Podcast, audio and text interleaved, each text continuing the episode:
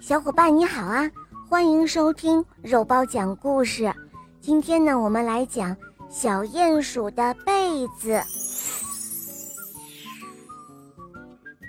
冬天即将来了，可怜的小鼹鼠啊，还没有找到一床可以御寒的被子呢。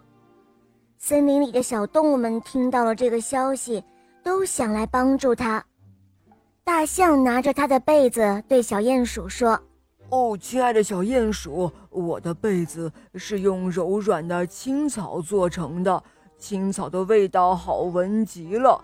盖上我的青草被子，一定能够让你过一个香香的、暖暖的冬天。小鼹鼠看着大象的被子，对大象说：“哦，谢谢你了，大象哥哥，你的青草被子很好，可是我的洞穴太小了。”放不下这么大的青草被子，小蚂蚁拿着它的被子对小鼹鼠说：“嘿，亲爱的小鼹鼠，我的被子是用干面包屑做成的，面包屑的味道好闻极了。盖上我的面包屑被子，一定会让你过一个香香的、暖暖的冬天哦。”小鼹鼠看着小蚂蚁的被子，对小蚂蚁说：“谢谢你了，小蚂蚁。”你的面包屑被子很好，可是它太小了，只能盖住我的脚趾。小考拉拿着他的被子对小鼹鼠说：“亲爱的小鼹鼠，我的被子是用桉树叶做成的，桉树叶的味道好闻极了。盖上我的桉树叶被子，一定会让你过一个暖暖香香的冬天哦。”小鼹鼠看着小考拉的被子，对小考拉说：“哦，谢谢你了，小考拉，你的桉树叶被子很好。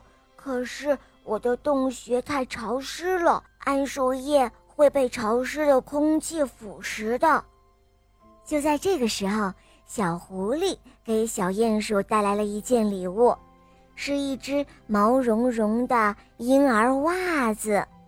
小鼹鼠拿着这只袜子，大声地说：“哇，这只袜子做我的被子真的是太棒了，不大不小，正合适。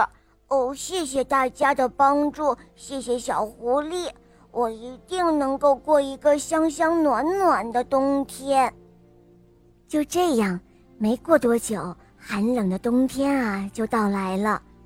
我们可爱的小鼹鼠呢？就盖着他的那个袜子被被，美美的睡着了。梦里啊，他正在和小伙伴们一起做游戏呢。有了大家的帮助和关爱，小鼹鼠的冬天不再寒冷了。好了，宝贝们，今天的故事就讲到这儿了。赶快关注“肉包来了”，在我的主页还可以收听小木偶匹诺曹的故事，还有公主故事。《西游记》的故事，还有很多你没有听过的专辑哦，小伙伴们快来一起收听吧，么么哒。